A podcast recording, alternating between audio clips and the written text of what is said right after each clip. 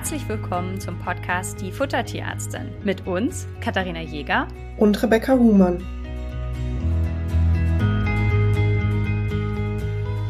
Heute beschäftigen wir uns mit dem spannenden Thema Trächtigkeit bei der Hündin. Wir werden mal mit euch so ein bisschen besprechen, ob die Hündin überhaupt in der Trächtigkeit veränderte Bedürfnisse hat, ob die Fütterung angepasst werden muss, was ihr da grundsätzlich beachten solltet, welche Fütterungsformen geeignet sind und ja, geben euch da einfach mal so ein paar Tipps und weisen vielleicht auch auf die eine oder andere Gefahr hin. Und Rebecca, vielleicht starten wir mal mit den Basics. Ist eine Anpassung der Fütterung in der Trächtigkeit überhaupt notwendig? Definitiv ja. Vom Prinzip her erbringt die Hündin ja eine Leistung dadurch, dass sie die Welpen in ihrem Bauch ja heranwachsen hat. Und zwar braucht sie davor sowohl extra Kalorien, also extra Energie, als auch zusätzlich eine höhere Nährstoffaufnahme als im Normalzustand sozusagen. Wichtig ist, dass dieser Extrabedarf nicht direkt ab dem ersten Tag der Trächtigkeit besteht. Also es ist nicht der Fall mit, die Hündin wird belegt und ihr müsst loslaufen und das Futter sofort umstellen, sondern das Ganze wird erst relevant etwa ab der fünften Woche.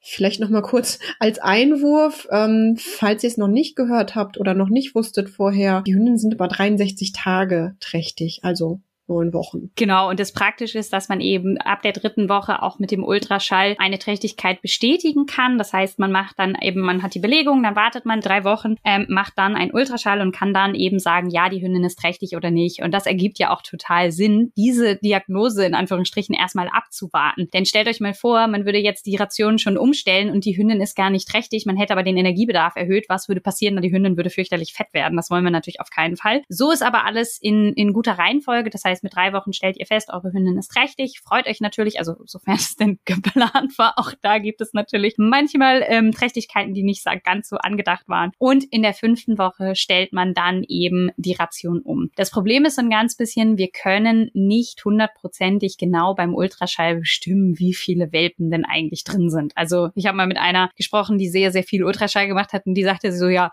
plus minus drei ist immer möglich, was ich ganz spannend finde, dass man immer weiß, okay, ist es ein sehr großer Wurf, ein mittelgroßer Wurf oder ein kleiner Wurf, aber viel genauer kann man das nicht sagen. Und das heißt, dass man in der Trächtigkeit vor allen Dingen die Gewichtsentwicklung der Hünden betrachtet, wie sollte sich die dann entwickeln, so ab der fünften Woche? Beginnend von der fünften Woche bis dann zum Wurftag an sollte die Hündin kontinuierlich an Gewicht zulegen und zwar so viel, dass sie nachher 20 bis 25 Prozent mehr wiegt als im Normalzustand. Das heißt einfach nur als Beispiel, um mal Rebecca's Zahlen aufzugreifen, wenn ihr jetzt eine 10 Kilo Hündin habt und ich nehme immer gerne die 10 Kilo, weil man es dann gut auch im Kopf rechnen kann, die hat dann zur Geburt am besten 12,5 Kilo. Das heißt einfach 25 Prozent ihres Körpergewichtes zugenommen. Ja, ihr wollt auch natürlich nicht, dass die Hündin nicht zunimmt. Das ist natürlich irgendwie allen allen klar. Aber wir möchten auch auf gar keinen Fall, dass die Hündin zu viel zunimmt, weil nämlich ähm, das Übergewicht den Geburtsvorgang erschwert sozusagen und sich ungünstig darauf auswirkt. Wenn die Welpen dann da sind, sollte die Hündin noch so fünf bis zehn Prozent über ihrem Normalgewicht liegen. Das heißt dann die Hündin äh, 10,5 bis 11 Kilo wiegen, wenn sie normalerweise 10 Kilo hat. Habe ich jetzt richtig gerechnet? Ja, Genau. Ähm, da fällt mir eine Sache ein, die haben wir gerade so ein bisschen unterschlagen. Wir haben eben davon erzählt, dass die Ration natürlich erst angepasst werden muss in der fünften Woche und das ist auch alles richtig. Aber wenn ihr jetzt noch einen Schritt weiter zurück seid und ihr plant jetzt erst die Belegung eurer Hündin, ist es natürlich im Optimalfall so, dass eure Hündin zum Zeitpunkt der Belegung idealgewichtig ist und nicht übergewichtig. Einfach damit die Hündin nicht mit zu viel Fett in diese ganze Trächtigkeit reingeht, weil Rebecca hat es eben gesagt, das macht die Geburt nicht unbedingt einfacher, weil es zum Teil so ist, dass man dann sehr schwere Welpen hat, die Geburt sehr, sehr schwergängig ist. Das heißt, man tut sich und dem Hund einen Riesengefallen, wenn man da eben idealgewichtig startet und nicht mit einem übermäßigen Gewicht. Ja, das heißt, eigentlich fängt natürlich die Fütterung einer zu belegenden Hündin dann an, wenn noch gar keine Welpen da sind. Äh, das nur mal kurz nochmal als Einschub. Das sollte natürlich gemacht werden und auch berücksichtigt werden, dass das natürlich optimal ist. Und dann ab der fünften Woche die Gewichtszunahme, wie Rebecca sie beschrieben hat. Das war vielleicht noch jetzt nochmal ein wichtiger Einschub. Und um euch mal so Dimensionen zu geben, um wie viel der Energiebedarf steigt in der Trächtigkeit. Wir sprechen hier so zwischen dem 1,3 bis 1,5-fachen von dem, was normal ist. Also sie frisst jetzt natürlich nicht auf einmal das Zehnfache, nur weil sie zehn Welpen bekommt. Also ne, maximal so bis 50 Prozent mehr von dem, was, was sie vorher benötigt hat. Jetzt haben wir ganz viel über Energie gesprochen. Jetzt ist aber natürlich nicht nur der Energiebedarf, der sich verändert, sondern natürlich auch zum Beispiel der Kalziumbedarf oder auch die anderen Bedarfszahlen. Also Calcium-Phosphor-Bedarf ist zum Beispiel drei bis viermal so hoch wie in, bei einer normalen Hündin und das macht einfach deutlich, also drei bis viermal ist schon eine ganze Menge, warum es so notwendig ist, bei der Hündin die Fütterung dann eben umzustellen. Sind denn alle Fütterungsformen für Hündinnen in der Trächtigkeit geeignet? Prinzipiell erstmal ja, also vom Prinzip her gilt unser Credo, man kann relativ viel machen, wenn man es passend und richtig gestaltet. Allerdings ähm, gibt es ein paar besondere Dinge zu beachten. Der erste Punkt wäre tatsächlich, dass in der Ration der trächtigen bzw. laktierenden Hündin ein Anteil an Kohlenhydraten enthalten sein sollte. Also eine komplett kohlenhydratfreie Ernährung ist bei Hündinnen in Trächtigkeit und Laktation nicht so sinnvoll. Genau, und zwar ist es nämlich so, weil nämlich die Welpen als Energiequelle Zucker brauchen. Und äh, Kohlenhydrate enthalten ja unter anderem Zucker und das ist einfach eine Energieform. Und wenn man jetzt eine Hündin hat, die trächtig ist und man gibt ihr keine glukosehaltigen oder keine zuckerhaltigen ja, Futtermittel, dann muss sie diese Zucker sehr aufwendig in verschiedenen Prozessen, wie zum Beispiel der Gluconeogenese, die wir irgendwann mal im Physikum zeichnen können mussten. Kann ich natürlich nicht mehr. Ich weiß nicht, kannst du es noch zeichnen? Könnte ich dir jetzt natürlich einen Zettel nicht. hinlegen? Ich habe Biochemie verdrängt. so wie ganz viele Tierärztinnen, glaube ich. Das heißt aber im Endeffekt ist es immer möglich für einen Körper, der gerade keine Glucose zur Verfügung hat, diese Glucose auch herzustellen. Und bei einem normalen Organismus, der gerade nicht trächtig ist, braucht er das, weil zum Beispiel unsere Gehirne Glucose brauchen und auch die Gehirne der Hunde. Das heißt, da dieser Prozess läuft immer ab aber für einen Welpen ist es einfacher, wenn einfach diese Zucker direkt zur Verfügung stellt. Und das ist einer der Gründe, warum wir, ihr habt es schon öfter in unserem Podcast gehört, gerne Kohlenhydrate empfehlen, aber bei einer trächtigen Hündin eigentlich immer ganz explizit dazu raten und sagen, nehmt auf jeden Fall Kohlenhydrate mit in die Ration. Das macht die ganze Sache einfach ein bisschen einfacher. Genau, was passieren kann, ist, wenn die Hündin in einen Energiemangel gerät, dass sie in die sogenannte Ketose rutscht. Das heißt, der Blutzuckerspiegel fällt ab, es fehlt entwickelt Energie und dann löst der Körper Fettsäuren aus den Fettdepots heraus, um eben Ersatzenergielieferanten sozusagen zu haben. Und dabei kommt es zu einem pH-Wertabfall. Also es ist ungefähr der Mechanismus, der auch bei Diabetikern passieren kann. Warum das bei in Anführungsstrichen normalen Hunden, die kohlenhydratfrei gefüttert werden, nicht passiert, ist, weil einfach der Energiebedarf in Trächtigkeit beziehungsweise vor allen Dingen nachher in der Laktation so enorm hoch ist, dass das eben schwierig ist, nur durch die Gluconeogenese, also die Energiegewinnung aus den Aminosäuren zu decken. Genau, also ich fasse mal einmal kurz diesen wichtigen Punkt zusammen. Ihr habt eine trächtige Hündin, ihr solltet ab der fünften Woche Kohlenhydrate in die Ration spätestens integrieren und auch in der Laktation zur Verfügung stellen, einfach weil das natürlich gut schnell verfügbare Energiequellen sind. Ansonsten, wir haben es gesagt, ihr könnt alles füttern, was ihr möchtet. Also Trockenfutter ist möglich, Nassfutter ist möglich, eine Kochration ist möglich und eine Barfration ist möglich, aber auch eine Mischration. Also zum Beispiel einige, ich hatte letztens eine Beratung von einer trächtigen Hündin, da haben wir eine Kombination aus Fleisch und Trockenfutter gemacht, weil sie das gerne auch in der Laktation füttern wollte, weil sie den Welpen auch gerne beides anbieten wollte, mit der Idee, dass wenn die Welpen ins neue Zuhause kommen und der Besitzer des neuen Hundes sich dann entscheidet zu barfen, dass der Hund das schon kennt und das Trockenfutter der Hund auch schon mal gesehen hat. Und da hatten wir dann eine Mischration. Alles ist möglich, es sollte aber ehrlicherweise berechnet werden, weil ihr seht, der Bedarf ist recht hoch und da ergibt es einfach wirklich sehr, sehr viel Sinn, die Hündin und auch die Welpen optimal zu unterstützen, denn es kann auch immer mal was passieren, wenn man zu wenig füttert. Und da ist natürlich zum Beispiel der Klassiker eines Kalziummangels. Ne? Vielleicht magst du uns da mal so ein bisschen erzählen, was passiert, wenn wir jetzt einer Hündin in der Trächtigkeit nicht ausreichend Kalzium zur Verfügung stellen. Ein Kalziummangel ist aus mehreren Gründen tatsächlich problematisch für die, ja, ich nenne es jetzt mal für die Zuchthündin. Wenn zu wenig Kalzium da ist, kann zum Beispiel ähm, es Probleme geben mit einer Venenschwäche. Es kann, wenn das in der Laktation der Fall ist, äh, dazu führen, dass zu wenig Milch gebildet wird. Aber die kritischste Situation ist die sogenannte Eklampsie. Das heißt, dass die ähm, Mutter, das, das Muttertier sozusagen das ganze Kalzium in die Milchproduktion schießt. Und dann kommt es zu einem Abfall des Blutkalziumspiegels des Muttertiers. Und das kann wiederum zu Krämpfen führen. Das ist tatsächlich ziemlich fies. Es kommt häufiger vor bei kleineren Hünden und meistens eben Entweder kurz vor der Geburt, also da würde dann logischerweise das Kalzium in die Welpen gehen anstatt in die Milch, äh, oder zu Zeiten der Hochlaktation, also wenn wirklich sehr viel Milch gebildet werden muss. Und das sind Fälle, die in der Regel immer in der Tierklinik landen. Und das ist einfach wirklich durch eine vernünftige Rationsgestaltung, wenn man das einmal durchrechnet, wie viel Kalzium die Hündin passt, so vermeidbar. Und ich hatte einen Fall, den habe ich euch hier auch schon im Podcast vorgestellt. Das ist Mia, die einfach eine völlig unzureichende Ration bekommen hat. Also da hat sowohl die Mutter in der Trächtigkeit eine unzureichende Ration bekommen. In den ersten Wochen ihres Lebens hat Mia einfach viel zu wenig Kalzium bekommen. Das war eine Ridgeback-Hündin. Und der sind dann am Ende einfach die Knochen gebrochen. Und mich machen solche Fälle immer wütend, weil es so vermeidbar ist. Ich unterstelle jetzt mal jedem von euch, dass ihr für eure Hunde nur das Beste wollt. Und das ist auch gut so. Und das Problem ist aber, dass man teilweise auch im Internet irgendwelche Rationen findet, die irgendwie nicht geeignet sind. Und diese Eklampsie ist einfach was, was öfter vorkommt und was oft durch Fütterung einfach vermieden werden kann. Und da sieht man mal wieder, wie wichtig die Fütterung ist. Das heißt, wenn ihr eine trächtige Hündin habt, lasst euch da einmal beraten. Selbst wenn ihr jetzt sagt, oh, wir haben schon immer Hunde gehabt und wir haben immer schon gezüchtet und das hat immer alles funktioniert. Ich freue mich trotzdem auch auf solche Beratungen. Und gerade Züchter, die sagen, ich züchte zum ersten Mal, es ist mein erster Wurf, ich habe da Lust drauf und ich würde mich gerne informieren. Wir freuen uns total auf euch. Ich finde solche Fälle total spannend, weil ihr müsst ja auch überlegen, warum sind wir Tierärztinnen geworden, weil wir Tiere mögen. Und da ist natürlich das ganze Welpenthema irgendwie total ähm, schön. Ich ärgere mich dann immer, dass es dann nur digital möglich ist, weil ich natürlich auch gerne die Welpen sehen würde. Aber das lässt sich dann in, in, dem Moment nicht ändern. Ihr könnt mir ja Fotos schicken. Kathi ist die Klischee-Tierärztin, die nur Tierbabys streicheln will. Ich sehe das schon. Ja, deswegen arbeite ich auch digital, weil ich da so viele Tierbabys streicheln kann.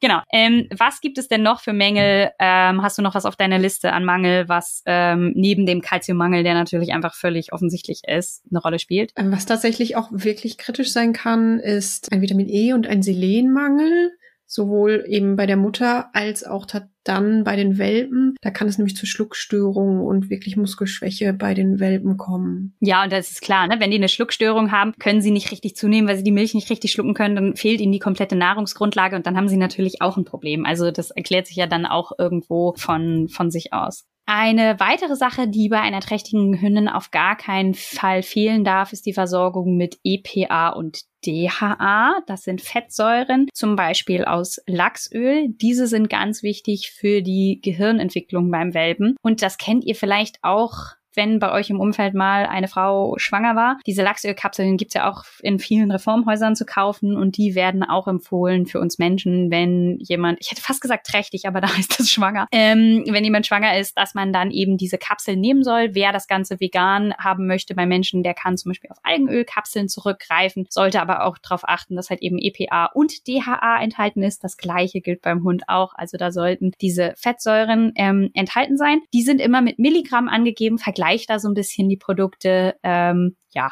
dass, dass da auch die richtigen Gehalte drin sind. Die können wir euch ja dann in einem Instagram-Post nochmal zur Verfügung stellen zum Nachlesen. Jetzt haben wir so ein bisschen besprochen, was alles berücksichtigt werden muss in der Ration, welche Mängel man hat. Es gibt aber auch natürlich noch gewisse andere Gefahren oder ich sag mal Stolpersteine vielleicht. Und da fällt mir so als Beispiel ein besonders viel Kohlenhydrat. Wir haben jetzt eben gesagt, ihr braucht Kohlenhydrate, aber tatsächlich ist das ein Moment bei der trächtigen Hündin, wo es zu viel sein kann. Rebecca, was passiert denn, wenn wir einer Hündin viel, viel, viel, viel zu viele Kohlenhydrate geben? Tatsächlich sind Durchfälle ein großes Thema bei der Hündin. Zum einen, wenn sehr viele Kohlenhydrate gegeben werden. Das heißt, wenn so viele Kohlenhydrate gegeben werden, dass die Verdauungskapazität gesprengt wird. Also ihr könnt euch vorstellen, dass in dem Fall, wenn die Verdauungskapazität für die Kohlenhydrate überschritten wird, diese Menge an Kohlenhydraten nicht komplett im Dünndarm verdaut und resorbiert werden kann. Und dann gelangen Reste sozusagen in den Dickdarm. Und dann kommt es dazu, dass die Dickdarmbakterien daraus Fettsäuren bilden und diese ziehen Wasser ins Darmlumen und der Kot wird weich. Also es kommt zu einer, man nennt es dann saure osmotische Diarrhoe. Ähnliche Situationen haben wir aber auch bei zu viel Bindegewebe. Also wenn sehr viel Kauartikel gegeben werden oder ein hoher Innereienanteil, passiert sowas ähnliches. Also dass dann eben die ähm, Abfälle sozusagen aus der Eiweißverdauung im Dickdarm landen und es zu Durchfall kommt. Oder auch, wenn zu viel ähm, Pektin oder bestimmte Faserstoffe aufgenommen werden. Selbe Situation. Das Besondere ist eben in diesem Abschnitt, also während Trächtigkeit und Laktation, dass die Hundin teilweise so unfassbar viel Nahrung zu sich nehmen muss und das wirklich sie manchmal an die Grenzen stößen lässt. Ich möchte gerne noch, dass du dein Beispiel bringst mit dem Gewicht, Kati. Das ist immer mein Lieblingszitat. also, es ist so, dass, und das ist, finde ich, super spannend. Also, unsere Hunde haben ein enormes Möglichkeit, Essen auf einmal aufzunehmen. Also wahnsinnig große Mengen. Und es gibt ein, ich habe letztens gerade wieder von einer Dame die Frage bekommen, ja, ist das nicht viel zu viel für meinen Hund? Und er hat gesagt, nee, das schafft der locker. Ähm, es war nämlich ein Rüde und ich sagte, es gibt nur einen Moment, in dem quasi diese Menge nicht geschafft werden kann, die der Hund tatsächlich bräuchte, um seinen Energiebedarf zu decken. Und das ist die Trächtigkeit. Und das heißt, dass bei einer trächtigen Hündin natürlich das Magenvolumen kleiner ist, weil da natürlich ganz viele Welpen im Bauch sind und dementsprechend das zum Teil nicht mehr ganz aufgenommen werden kann. Wenn das der Fall ist und man merkt, okay, die Hündin schafft ihre Rationen, die man da toll berechnet hat, wirklich gar nicht, dann reduziert man natürlich die Menge, indem man einfach ein bisschen mehr hochkalorische Futtermittel verwendet oder auch einfach mehr Fette oder wie auch immer verwendet. Das kann man dann nochmal nachberechnen, aber das kommt tatsächlich vor, dass die Hündin ihre Rationen nicht schafft. Einfach. Und sie auch weniger Appetit hat, weil ihr manchmal übel ist, zum Beispiel, spielt auch eine große Rolle. Genau, und genau aus diesen Gründen ist es auch wichtig, dass eben die trächtige Hündin viele kleine Rationen bekommt. Genau, teilt es auf, bietet ihr das immer mal wieder an und ähm, genau.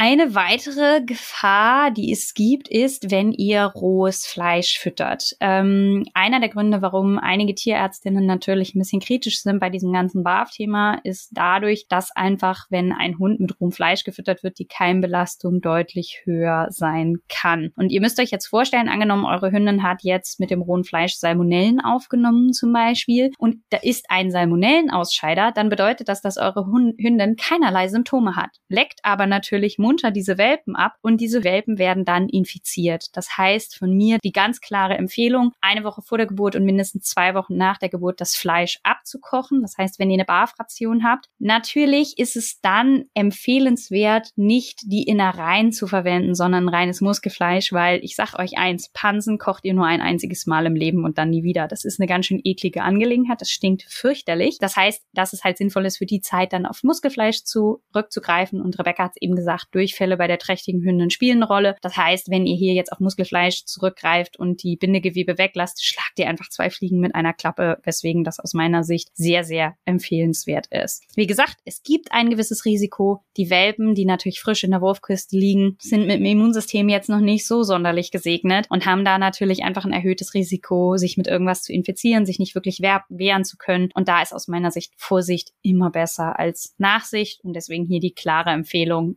in und um die Geburt da das Fleisch zu kochen. Jetzt hast du gerade schon Dinge erwähnt, die man nicht kochen sollte. Logischerweise, die Knochen beim Barfen sollten auch nicht gekocht werden. Und das ist aber auch noch so ein Sonderding beim, ja, bei der Rohfleischfütterung in der Trächtigkeit, dass sich tatsächlich nicht auf ähm, Knochen als Kalziumquelle mich verlassen würde. Der Grund ist, dass die Knochen, die wir füttern, sehr, sehr unterschiedlich sind im Kalziumgehalt, je nachdem, wie alt das Tier war, was wir verfüttert haben, eben in welchem Zustand das war. Und gerade in diesen Sondersituationen, wenn A, sehr große Mengen an Nährstoffen aufgenommen wurden und B, wirklich die, die Hunde und die Welpen, die Hündin und die Welpen sehr sensibel sind für Fehlversorgung, macht es Sinn, einfach manche Dinge, zum Beispiel das Kalzium, durch ein Supplement zu ergänzen, wo wir sicher sein können, dass eben in passender Menge der Nährstoff in dem Tier ankommt. Das heißt nicht, dass eure Hündin in der Trächtigkeit ganz auf Knochen verzichten muss. Wenn sie das jetzt gewohnt ist, dass sie es regelmäßig als Beschäftigung bekommt, kann man das ruhig zusätzlich geben. Aber Rebecca hat schon recht, die Basis der Ration sollte durch schnell und gut verfügbare Kalziumquellen einfach äh, gedeckt sein. Da kann ein Kalziumcitrat, ein Algenkalk, eine Eierschalenmehl ähm, oder solche Sachen eben den Kalziumbedarf decken oder auch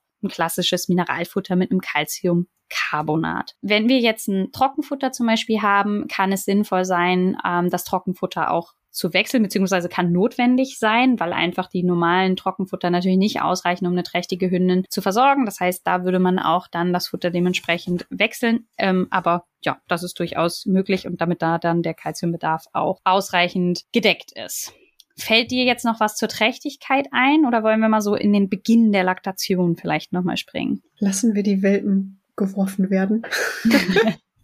Das heißt, die Trächtigkeit ist abgeschlossen, die Welpen liegen in der Wurfkiste. Alles ist hoffentlich gut gelaufen und ähm, es gab keine größeren Aufreger. Das wäre ja immer der, der Optimalfall. So wünschen wir es uns ja alle und so wünsche ich es euch, wenn ihr jetzt gerade hört und eure Hündin bald bei der Geburt ist natürlich auch. Und jetzt wissen wir natürlich ganz genau, wie viele Welpen da sind. Wir können sie nämlich einfach zählen. Und dann, Entschuldigung, das war so ein richtig schlechter Witz, aber ähm, manchmal ja.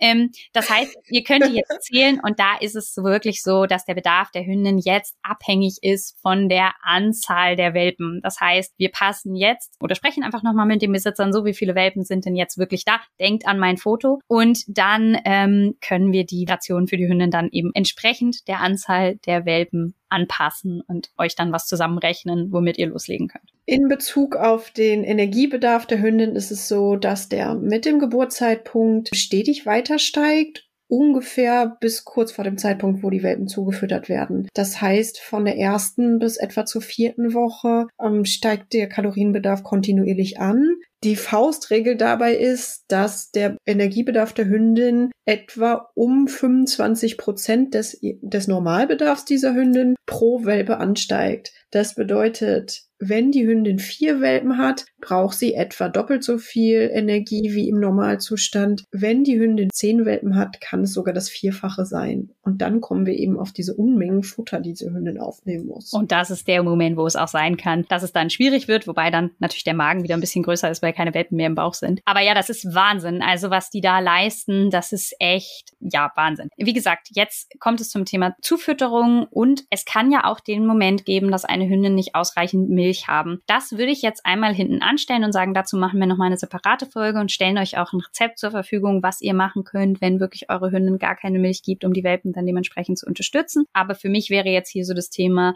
Trächtigkeit, die ersten Tage Laktation so ein bisschen abgehakt. Hast du noch was auf deinem Zettel, was ich jetzt grob übersehen habe? Nee, ich habe mir jetzt aber notiert, dass du jedes Mal ein Welpenfoto zugeschickt kriegst, wenn bei uns solche Fälle landen. Danke, das macht mich glücklich.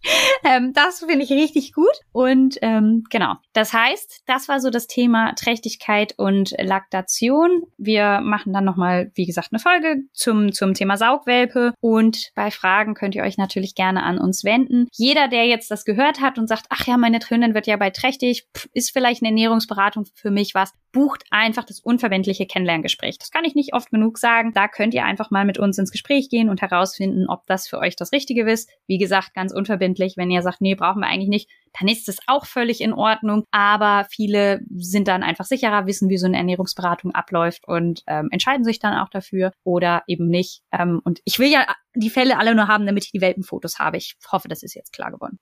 Damit sage ich bis dahin. Bis dann. Tschüss.